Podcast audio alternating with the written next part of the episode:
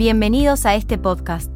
En este capítulo, hablaremos sobre el origen histórico de las obligaciones, para comprender su naturaleza y cómo evolucionaron en el sistema legal. Antes de comenzar, es importante remarcar que todas las relaciones legales se basan en interacciones entre sujetos y no entre objetos o cosas. Por ejemplo, si alguien posee una propiedad, la relación legal no es con la propiedad misma, sino con otros sujetos que puedan tener intereses legales en esa propiedad.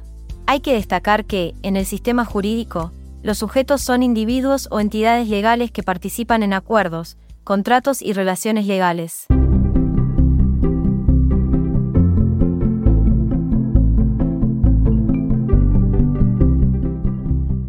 Para profundizar más en este tema, vamos a analizar el ejemplo de la relación entre un taxista y un pasajero donde se puede ilustrar la naturaleza de las obligaciones.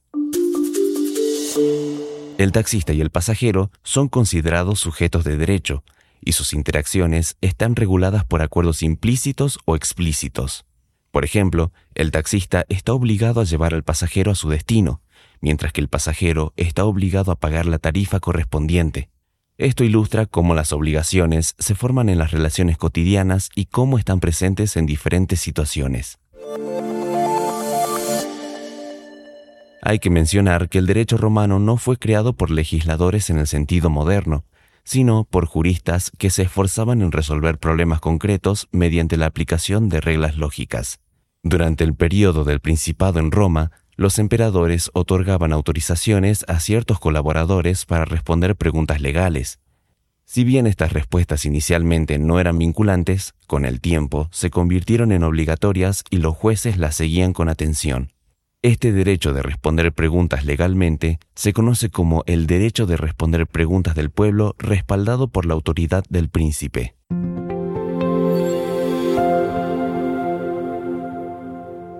A la hora de hacer un repaso histórico, vamos a observar que las obligaciones surgieron en el derecho romano, como respuesta a necesidades concretas a lo largo de varios siglos.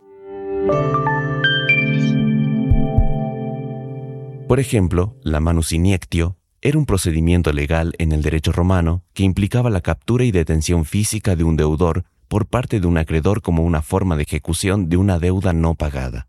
Sin embargo, con el tiempo, este concepto evolucionó y se transformó en un vínculo jurídico virtual en lugar de una cadena física.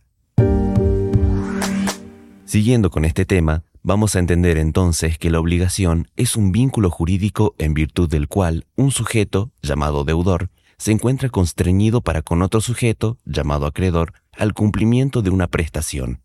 De esta definición se desglosan los elementos como el constreñimiento del deudor a cumplir una prestación específica para el acreedor. Este vínculo se compara con una cadena virtual que une a los sujetos en una relación legal específica. A diferencia de una cadena física, esta conexión se basa en el reconocimiento y la aplicación del derecho. Por su parte, los tipos de prestaciones en una obligación pueden ser acciones como hacer, dar, prestar o no hacer. Ejemplos prácticos se utilizan para ilustrar cada tipo de prestación y cómo se aplican en situaciones legales.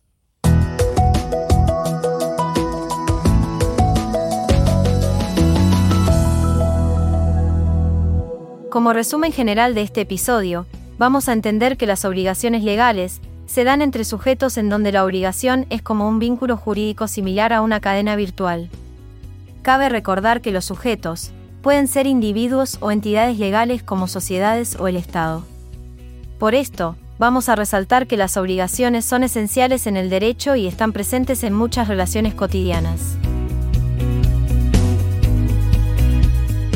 Esto fue todo por hoy, recuerden ver la teoría en los libros, no solo en el módulo. Los esperamos en el próximo podcast de la carrera.